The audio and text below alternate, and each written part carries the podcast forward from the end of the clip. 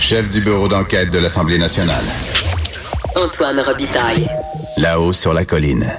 Et le chef du bureau d'enquête est avec le l'historien, journaliste à la recherche et auteur de Mon camp général américain, j'ai nommé Dave Noël. Bonjour Antoine. Bonjour Dave, ça va bien? Oui, très bien toi. C'est les chiffres de l'histoire. Quels sont les chiffres d'aujourd'hui? Oui, donc euh, 92, 20 et 14. 92, 20 et 14. Commençons par 92. Que s'est-il passé en- il y a 92 ans? Donc le 7 juin 1927, c'est le décès de l'ancien premier ministre Edmund James Flynn. Euh, si ça vous dit rien, c'est normal, faut pas s'inquiéter. Euh, donc c'est euh, premier ministre qui a dirigé le Québec de 1896 à 1897 euh, pendant un petit peu plus d'un an. Donc l'un des plus courts mandats de, de l'histoire. Euh, et puis euh, ce qui est amusant, c'est à son décès en 1927. euh, je- Oui. Je, suis allé- je suis retourné lire les dépêches qui ont été publiées le lendemain. Ben oui. Et il y a un journaliste qui écrit pour apprécier son œuvre, il faudrait du temps et nous euh, et, et nous ne l'avons pas, une information qui nous manque. Donc on lui-même déjà en 1927 avait de la difficulté à se rappeler qu'est-ce que Flynn avait fait pendant son mandat. Euh, donc il précise le journaliste euh, que M. Flynn appartient à une génération que nous n'avons pas vue personnellement au travail Ah oui, c'est et qui est encore euh, entré, qui n'est pas encore entré dans les histoires. Donc, il, il refusait de se prononcer en ce moment-là sur le bilan de sa carrière. Donc, euh, Flynn, pour résumer, euh, il est né à Percé en 1847. C'est un des deux seuls premiers ministres gaspésiens de l'histoire. Je te laisse nommer le deuxième. Question quiz? Attends, là. Ah ben, c'est René Lévesque. voyons. Voilà, voilà. Euh, donc, euh, Aïe, aïe, aïe. élu euh, sans opposition dans, dans Gaspé. Donc, Oui. M. Flynn, au départ, il était libéral. Oui. Il, est, euh, il a changé de camp, donc c'est un vire-capot. Ben, comme René Lévesque. Euh, oui, oui, effectivement. Sauf que lui, Oui, il est passé dans les rangs conservateurs. c'est Gaspésien. Donc voilà. Et puis une carrière un peu discrète, disons. Par la suite, il est, euh, il a été battu aux élections de 1897. Il a récolté 43% des voix et il ne s'est pas représenté par la suite. Donc il, est devenu juge et il a écoulé des jours paisibles euh, dans sa retraite. Et puis euh, donc il est disparu. Mais sinon, il a quand même été ministre dans divers- différents gouvernements Ah, quand même. pour euh, des premiers ministres aussi peu connus aujourd'hui que Chapelot, Ross, Boucher de Boucherville et Taillon. Donc, c'est vraiment une époque où le Québec était euh, un peu plus... euh, c'est un petit État microscopique. C'est vraiment par la suite que le Québec a pris de l'ampleur, qui est devenu euh, plus euh, actif. Monsieur Flynn a quand même le droit à son inscription dans la toponymie. J'ai Oui. vu ça tout à l'heure quand tu m'as envoyé tes- ta Oui, oui. liste. Il a une rue, regardé, y a-t-il une rue Flynn à quelque part? Il y en a une à Limoilou. Il a aussi un canton, puis ce qui est aussi frappant, c'est que son monument funéraire, qui était au Parc Belmont à Québec, est disparu. Donc, euh, c'est vraiment l'image de sa carrière. Et puis maintenant, on a installé une plaque euh, assez récente pour marquer l'endroit, mais c'est quand même euh, euh, symbolique, disons. Bon, ben oui. Qu'est-ce qui est arrivé il y a 20 ans? Oui, il a 20 ans, euh, donc c'est l'inauguration du monument, on parle de monument, euh, de la statue de René Lévesque euh, sur les pelouses euh, du Parlement. Ah oui. Donc ça, c'est assez amusant parce qu'à l'origine, on a fait une statue grandeur nature, donc qui faisait 5 pieds 4. Et puis les gens euh, avaient tendance à mettre des déposer des cigarettes entre les deux doigts de René Lévesque Eh qui oui. étaient brandis dans les airs.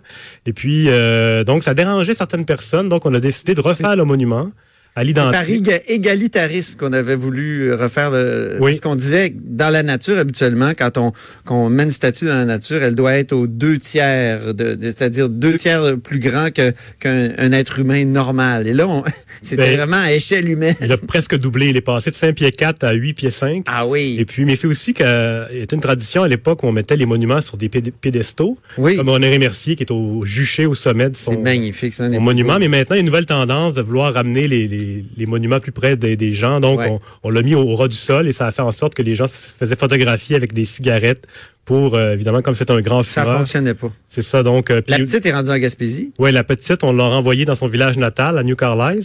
Et euh, aussi, euh, un autre élément intéressant, c'est que la statue, elle avait été érigée sur, à l'époque sur un terrain qui appartenait au fédéral. Donc, euh, c'était, euh, c'est par la suite que ce terrain-là a été cédé au Québec. Et puis, euh, ça, a- ça a pris une demande formelle euh, du gouvernement Charret pour que euh, Stéphane Harper, à l'époque, re- redonne le terrain. Donc, maintenant, l'évêque est vraiment en, terri- en territoire québécois euh, depuis 1900, de- Est-ce qu'on n'avait 2010. pas fait cette recherche-là ensemble? Parce que j'avais Oui. écrit là-dessus. Oui, Oui, oui, oui, c'est oui. ça. C'était drôle, ça. Il y avait juste Gandhi qui est en territoire du oui, Québec. Oui, oui, qui était encore, plus- par exemple, il était plus loin qu'un évêque, mais il était en territoire québécois. C'est Donc, paradoxal. une anomalie. Euh, maintenant, on va écouter un extrait d'il y a 14 ans, d'un événement qui est survenu il y a 14 ans. de la décision que je viens de prendre, écrire au président de l'Assemblée nationale pour lui dire que je démissionne comme député de Verchères et comme chef de l'opposition.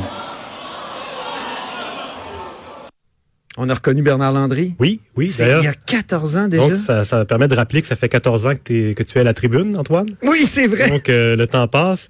Euh, donc en le 2 juin 2005, Bernard Landry obtient un maigre 76,2% des suffrages lors du vote de confiance. Et puis c'était un tout petit peu moins que ce que Lucien Bouchard avait obtenu par le passé.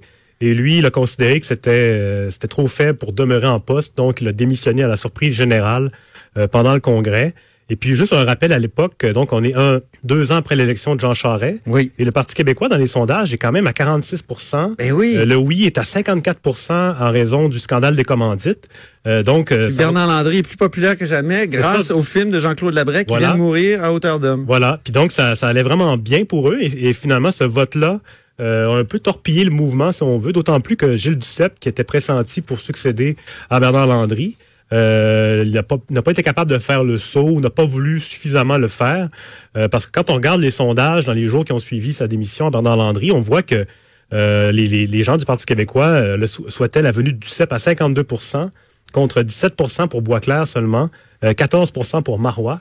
Et puis, ce qui est amusant aussi, c'est euh, François Legault, évidemment, était dans les candidats pressentis, les dauphins potentiels. Et puis, lui, il a refusé de se prononcer à ce moment-là, mais il a bien dit que euh, là, il fallait se concentrer sur la future campagne. Et je cite, il ne faut pas que ce soit un programme de province, il faut un projet de pays accompagné d'un cadre financier d'un Québec souverain. Donc, il était assez fervent à ce moment-là. Ben oui. Et finalement, il, pour des raisons familiales, il a décidé de ne pas se présenter à la succession de Bernard Landry. Et puis là, on a eu la course avec les neuf candidats, Oui. avec euh, une multitude de lutrins. Et puis, euh, c'est, M. Boisclair, André Boisclair a été élu à ce moment-là euh, chef, euh, chef du Parti québécois. Absolument. Donc, ça Et petite 14 ans. anecdote, euh, Oui. dans le fond, le, le congrès s'est déroulé en présence, tu t'en rappelles sûrement, euh, de deux euh, représentants de, de- du mouvement indépendantiste du Vermont qui étaient Oui. venus assister à la scène. Puis euh, donc, ils ont été un peu euh, marqués par ce, ce, ce, de Exactement. théâtre. Oui, j'avais écrit un petit article là-dessus. Hey, merci infiniment, Dave. Merci Antoine. Très gentil. On va réécouter Bernard Landry avant qu'on qu'on écoute la trame de l'émission. Me brise le cœur de vous dire ça, mais je le fais au nom de l'intérêt national. Je le fais par respect de la démocratie. Il aurait fallu que j'ai un niveau d'appui beaucoup plus élevé pour être en mesure d'accomplir parfaitement mes fonctions. Alors voilà, c'était Bernard Landry euh, il y a 14 ans. Événement que nous rappelait euh, gentiment Dave euh, Noël. Et euh, c'est tout pour nous à la haut sur la colline. Euh, Merci d'avoir été à l'écoute. Merci à, à- à toute l'équipe. Hein. Joanie Henry à la mise en onde, Véronique Morin et Alexandre Moranville à la recherche. Il y a Gabriel Meunier aussi qui était à côté de nous aujourd'hui. Très, très apprécié. Je sais pas pourquoi il était à côté de nous, mais il était là. Il y a Sophie Durocher qui suit avec On n'est pas obligé d'être d'accord. Alors, à demain.